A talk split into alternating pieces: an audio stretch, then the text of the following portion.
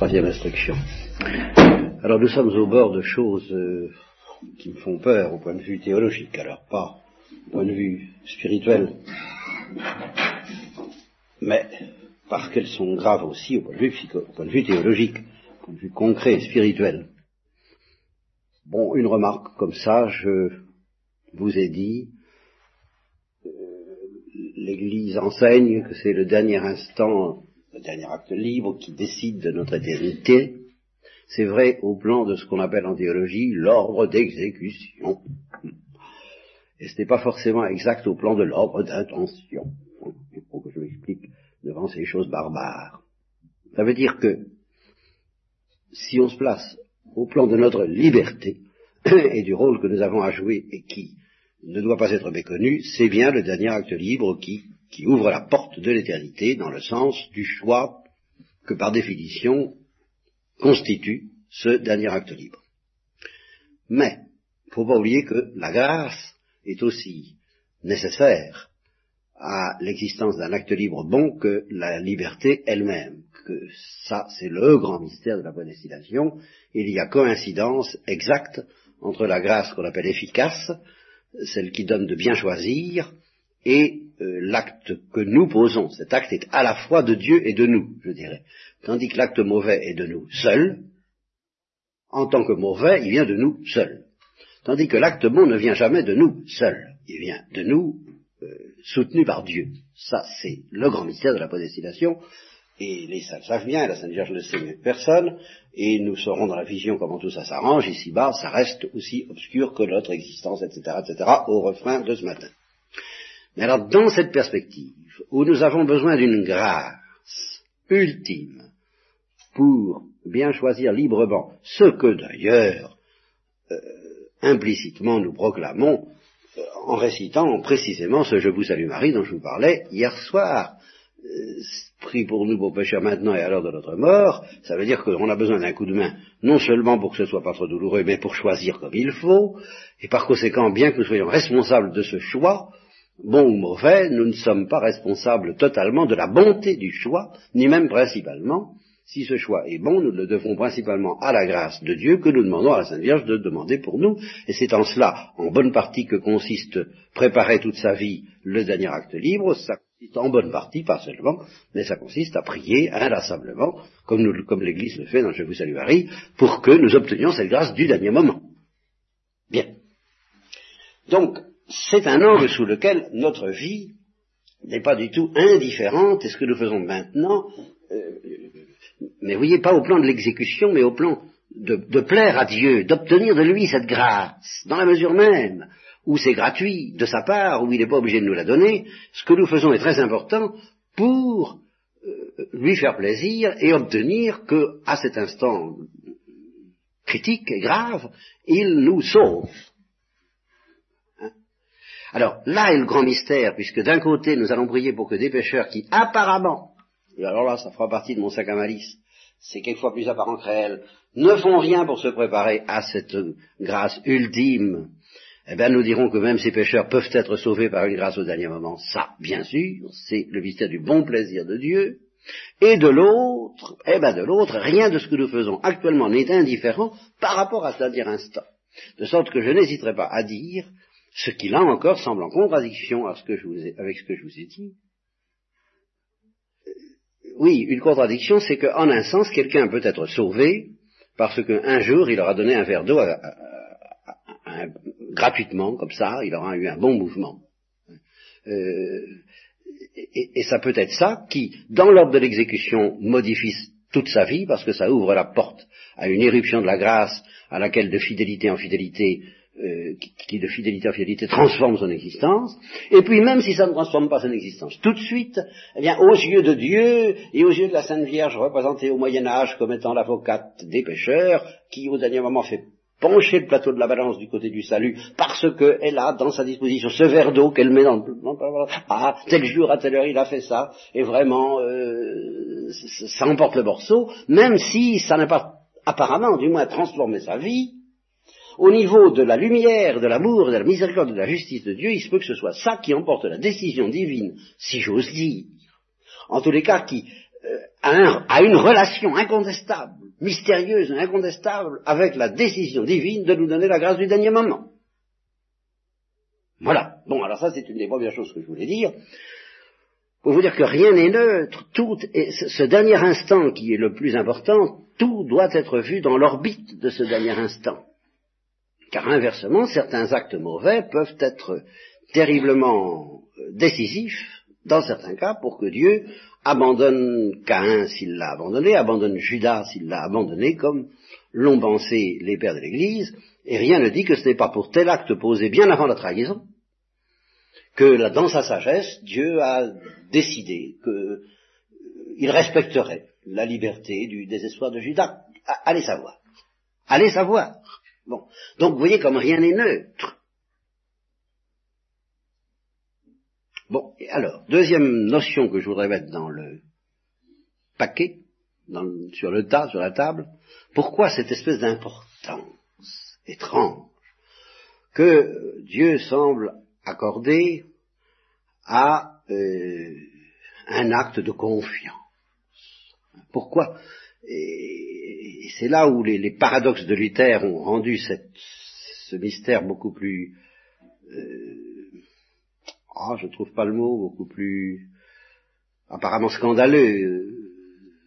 Il, il a insisté là-dessus de manière outrancière, en sens que euh, pêchez tant que vous voulez, pourvu que vous ayez cet acte euh, ce petit truc de la fin, là, de savoir dire, mon Dieu, euh, j'ai confiance dans votre miséricorde, j'ai confiance dans le salut, euh, c'est la foi qui sauve, voilà, alors je fais un acte de foi, puis c'est fini. Pas? Là, il y a apparemment une sorte de distorsion qui peut révolter certains, en tous les cas étonner même les meilleurs. Pourquoi est-ce que c'est si important aux yeux de Dieu? Pourquoi est-ce que quelqu'un peut avoir commis des crimes et même trahi Jésus-Christ si c'est avoir confiance au dernier moment Si Judas avait su avoir confiance au dernier moment, euh, il aurait été sauvé, alors que si Pierre avait désespéré de l'avoir trahi, euh, il aurait été perdu. Qu'est-ce que c'est que ce, pourquoi cette importance à, la confiance et à la confiance spécialement du dernier instant? Mais pourquoi est-ce que cette confiance est si méritoire? Voilà. Alors que tant d'actes de charité que nous pouvons nous évertuer de faire, bah, devraient tout de même aussi peser dans la balance. Comment se fait-il que c'est pas ça qui emporte le morceau, mais purement et simplement un acte de confiance d'un certain homme comme Branzini, par exemple, qui n'a peut-être commis aucune bonne action de sa vie, et qui s'est contenté d'embrasser le crucifix juste avant d'être guillotiné, alors ça suffit, il est sauvé, et d'autres qui auront fait beaucoup de bonnes actions, ils désespèrent au dernier moment, ils seront perdus. Est-ce que, qu'est-ce que ça signifie? Pourquoi cette importance accordée à la confiance?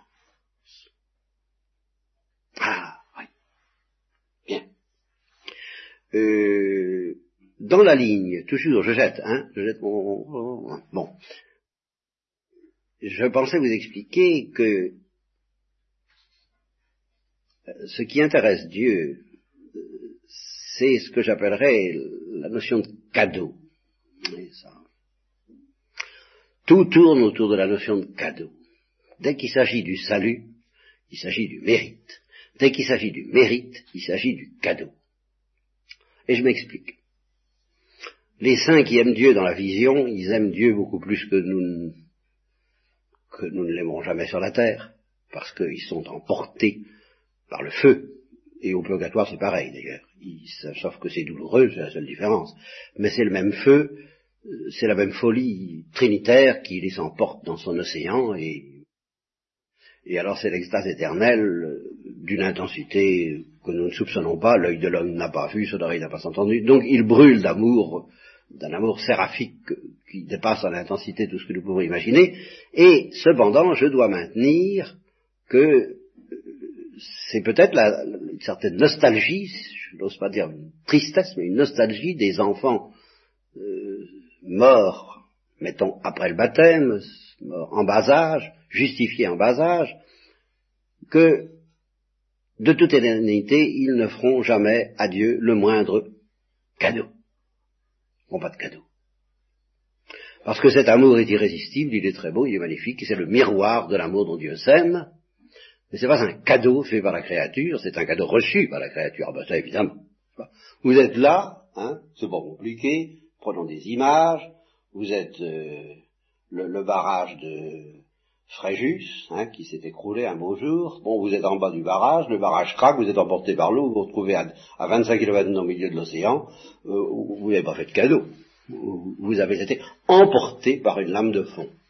emporté par une lame de fond, bon, bah, vous êtes dans la lame de fond, vous êtes dans l'amour, c'est une lame de fond, une lame d'amour, un torrent d'amour est venu emporter les uns innocents, les, enfants morts en bas âge, ils se retrouvent là-dedans, ils sont complètement noyés dedans, ils sont très heureux, ma foi ça va très bien, ils, remercient le Créateur et Magnificat éternellement, mais ils n'ont pas eu le temps de, de dire ouf. Donc ils n'ont pas pu lui faire de cadeau. Oui, bon.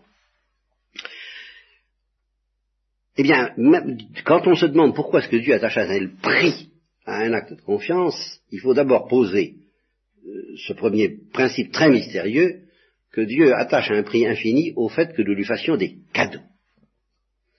Euh, certes, il y en a qui le sauvent sans leur demander de cadeaux, en prime, en plus, quoi, parce que Dieu est surabondant, c'est qu'il ne va pas sauver que les gens qui lui donnent, qu'il n'a pas besoin de cadeaux, il peut très bien sauver qui il veut, quand il veut, mais ça lui plaît d'en prendre quelques-uns et de leur donner cette grâce onéreuse, alors ô combien, mais plus précieuse encore que l'amour même dont brûlent les saints innocents, euh, fais-moi un cadeau.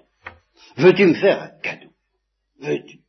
Puis moi, en retour, je te donnerai alors le mien, t'emporterai dans 30 jours, mais je voudrais que tu fasses un cadeau. Et alors c'est là où nous verrons que finalement, le seul cadeau profond, authentique, sérieux, pur que nous pouvons faire, je le définirai de trois façons. Premièrement, accepter de n'être rien.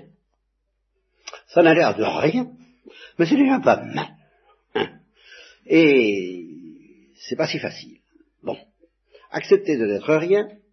Et deuxièmement, je mets toujours ça sur la table, accepter de n'être rien en face de Dieu, qui est tout, parce que il y a une certaine manière des athées, des, de bien des philosophes, de bien des sceptiques, de bien des matérialistes, de dire que l'homme retournera dans le néant, qui est, euh, géologiquement parlant, c'est un mot que j'aime bien en ce moment, euh, dans la psychologie des profondeurs, dans subconscient spirituel auquel je crois, et qui est bien plus grave que le subconscient psychique, eh bien, dans le subconscient spirituel ou dans la géologie spirituelle de ceux qui disent que l'homme n'est rien, il y a une certaine manière de dire que l'homme n'est rien, point final, parce qu'il n'y a rien, qui est une révolte contre le fait de n'être rien. C'est justement parce qu'ils se révoltent contre le fait de n'être rien qu'ils ne veulent pas admettre qu'il y a un être qui est tout. Parce que c'est justement, non, et c'est une manière de, rayer de la carte celui qui est tout, c'est une révolte contre Dieu qui, est à leur insu aussi profonde que ceux qui veulent être quelque chose.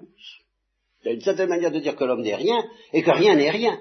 En fin de compte, que l'homme retournera au néant dont il est sorti, et c'est tout, et il n'y a rien à penser, il n'y a rien à espérer, il n'y a rien, il n'y a rien, rien, le matérialisme absolu, c'est une révolte, c'est pas l'acceptation d'un être rien en face de celui qui est tout. Comparativement, parce que vous comprenez n'être rien dans le rien, c'est pas, c'est pas humiliant, ça. C'est peut-être révoltant et désespérant, mais c'est pas humiliant. Tandis que n'être rien en face de celui qui est tout, c'est déjà pas mal.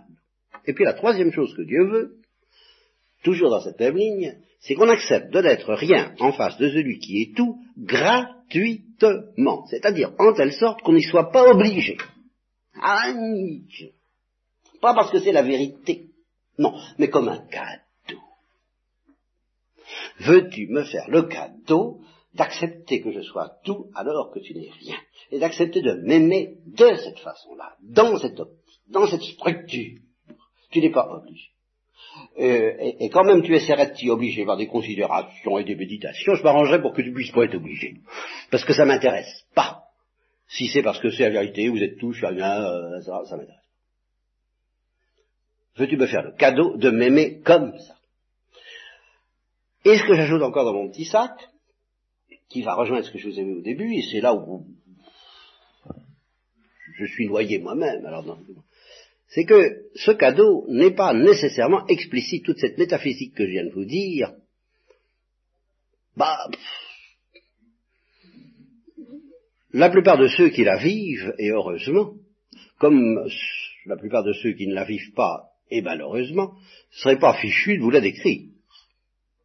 Ça, c'est un petit charisme euh, qui m'est donné et qui est tout à fait secondaire, qui relève de l'intelligence secondaire. Alors là, tout à fait. Hein. Mais le comprendre sans pouvoir le dire, et même le vivre sans pouvoir le comprendre, euh, c'est ça qui est essentiel. Et je dis aussi bien ceux qui acceptent ce jeu de la gratuité, c'est ça que j'appelle le jeu de la gratuité.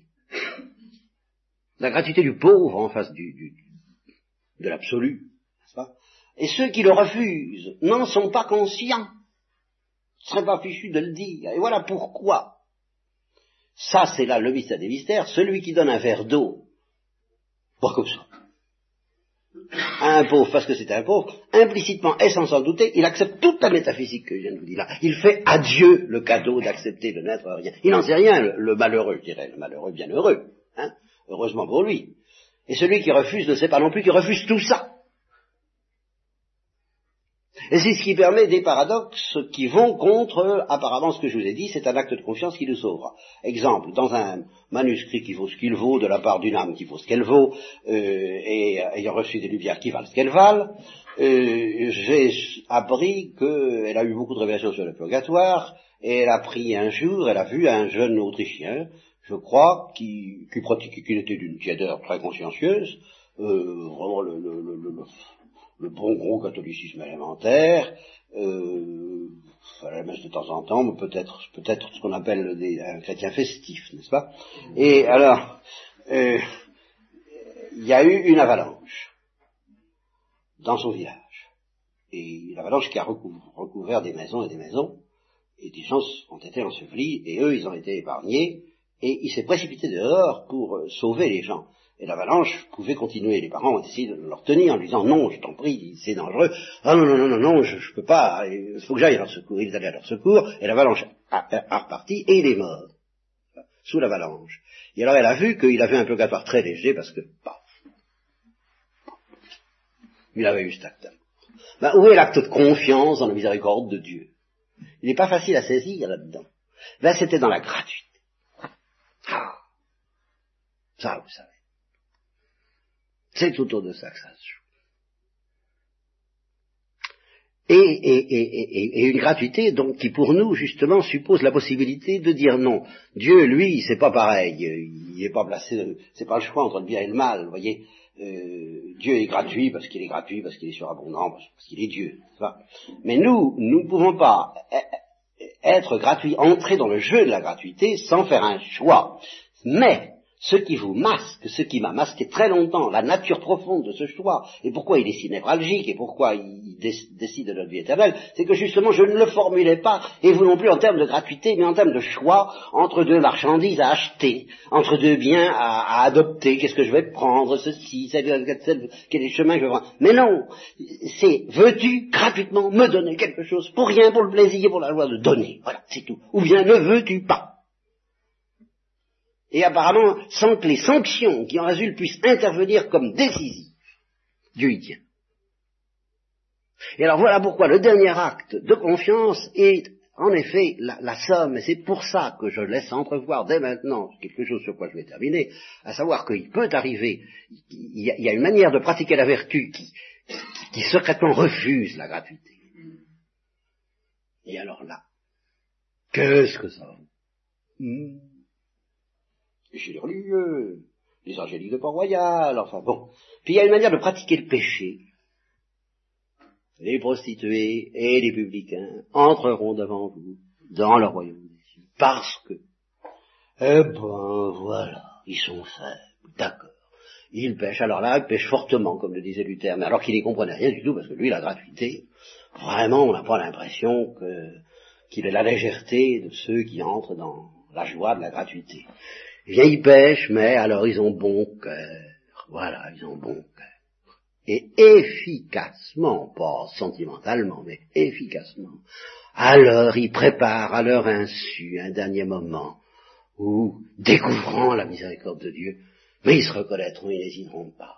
Ils n'hésiteront pas. Et alors ça peut aller très loin, ça peut aller jusqu'à alors cette histoire que Thérèse disait surtout, surtout, quand vous parlerez de moi et de cette euh, voie que je veux que, j'ai pour mission de, donner au monde, car elle en avait conscience, n'oubliez surtout pas d'insister sur l'histoire de la pénitente. Parce que l'histoire de la pénitente, la fameuse pénitente, qui elle alors avait blasphémé consciencieusement, persécuté l'Église, enfin qui avait peut-être, apparemment, on peut se demander s'il n'avait pas péché contre le Saint-Esprit, en tous les cas, elle avait accusé comme mauvais ce qui était bon et bon ce qui était mauvais, et, et au dernier moment, bon, elle s'est effondrée, elle a pleuré, mais alors ce qui frappait Thérèse, sur quoi elle insistait énormément, et alors ça, en effet, il y a de quoi être un peu pantois, c'est que non seulement elle a été sauvée, mais elle n'a pas fait de purgatoire. Et c'était ça l'idée de Thérèse, sur laquelle il fallait insister. Elle est morte de contrition, elle est morte de douleur, parce qu'elle avait blessé la gratuité, et elle est partie direct au ciel. Elle disait, insistez là-dessus, insistez là-dessus, on ne comprendra jamais trop la folie de la miséricorde de Dieu je voudrais que ce soit euh, pas trop brouillé dans votre esprit, parce que c'est tout de même notre vie qui se joue autour de ça. Mais enfin, vous en avez déjà une conclusion pratique. Aimez les actes gratuits. Et dans tous les domaines. Voilà pourquoi la contemplation et l'action ne s'opposent pas. C'est que si l'action est faite dans un esprit qui n'est pas un esprit de gratuité, elle ne signifie rien. Et si la contemplation est faite dans un esprit qui n'est pas de gratuité, elle ne signifie rien. Voilà. Et justement, là, la vraie contemplation, c'est celle qui ne fait plus rien, pour, bien manifester que justement, voilà. Nous ne sommes rien. C'est un champ d'inutilité, de gratuité pure. Le vrai contemplatif, c'est ça. C'est pas celui qui espère, ha ha, oh, le pauvre actif, il faut des petites œuvres, hein. Mais alors moi, la grande œuvre, le grand, je vais décrocher là. Alors là, hein. Et inversement, les actifs qui disent que les contemplatifs ne fichent rien, ben ils ne comprennent rien non plus à la gratuité. C'est toujours la même chose. Alors faites très attention à ce mystère de la gratuité, c'est là c'est ça qui vous juge, ne sont jugés sur l'amour, je serais tenté de dire, ne sont jugés sur la gratuité. Et alors, d'où l'espèce de férocité avec laquelle les directeurs d'âme, l'Église et le Saint-Esprit et la Sainte Vierge poursuivent ce qu'on appelait autrefois la pureté d'intention. Oh, la pureté d'intention, ce n'est pas justement le microscope de quelqu'un qui regarde si son acte est bien tout à fait la, la pureté désirable. Mais non, c'est la pureté est-ce qu'il y a vraiment de la gratuité là-dedans? Ou est-ce que tout est calculé pour, pour, faire comme il faut, pour être bien, ou pour obtenir des mérites Bon, impureté. Ah, alors là, ça devient féroce. Tout ce qui est intéressé est impur. Et en même temps, et en même temps, l'acte par lequel le pauvre homme qui meurt de faim, qui meurt de soif, qui est dans la fièvre, qui a besoin de posséder ceci ou de posséder cela, et qui dit, mon Dieu, ayez pitié de moi, sauvez-moi, donnez-moi ça, mais avec un minimum de confiance, du même, du fait même qu'il émet un minimum de confiance, il émet un minimum de gratuité. Alors, il ne s'agit pas justement de se détacher de tout ce dont on a besoin, mais non, au contraire, c'est une manière authentique de pratiquer la gratuité que de dire, ben, je ne veux pas être gratuit. Moi, je ne veux pas vivre gratuitement, je ne vis pas de, hélas, d'amour et d'eau fraîche, ou alors euh, si au contraire je vis d'amour et d'eau fraîche, je crève de soif de n'avoir ni l'amour, ni l'eau fraîche, ni l'eau vive. Hein. alors, euh, j'en peux plus, j'en peux plus, j'en peux plus, vite, vite. Mais il y a une certaine manière de le dire. Alors là, ça sent, c'est le ton qui fait la chanson. Il y a la musique de ceux qui disent, j'ai pas ceci, pourquoi j'ai pas ça, donnez-le moi, ils vont, hein, bon. Et puis la musique de ceux qui j'en peux plus, j'en peux plus, j'en peux plus. Alors là, il y a de la gratuité là-dedans, et ils sont sauvés. Mais si, non, celui qui ferme la porte, à, cette goutte d'eau fraîche qui s'appelle la gratuité, il est perdu. S'il s'endurcit jusqu'au bout dans cette attitude. Voilà la, gravité, la magique étude du secret de la vie. Vous voyez, c'est très très très très concret ce que je vous dis là. C'est grave. C'est, que, comme je l'avais déjà dit d'ailleurs, c'est pas pour rire qu'il faut apprendre à, rire. Euh, je veux dire, à, être léger, à être gratuit c'est notre destinée jour de ça, parce que si Dieu ne nous le demande pas, bon, ça va bien, il ne nous demande rien, il n'a pas besoin de nous. Mais si ça lui plaît de nous initier au concerto pour deux violons, entre le violon éternel de Dieu et, le, du Saint-Esprit et le violon du pauvre, n'est-ce pas Le violon du pauvre, il y a le piano du pauvre. bon, et puis il dit, bah, donne-moi ton, ta casserole, là, donne-moi ça, et puis je te donnerai mon violon. Eh ben, si vous marchez pas, vous êtes fichu. Ça, c'est vrai, il faut, il faut entrer dans la danse. Si vous n'entrez pas dans la danse, vous êtes fichu. Si vous entrez dans la danse parce que la danse vous emporte sans qu'on vous avoir demandé votre avis, bon ben ça, tant mieux pour vous, mais ce ne sera pas votre cas, ni à vous, ni à moi. Nous avons le bonheur qui peut être un malheur, si nous nous en savons mal, d'être libres, d'entrer dans la danse.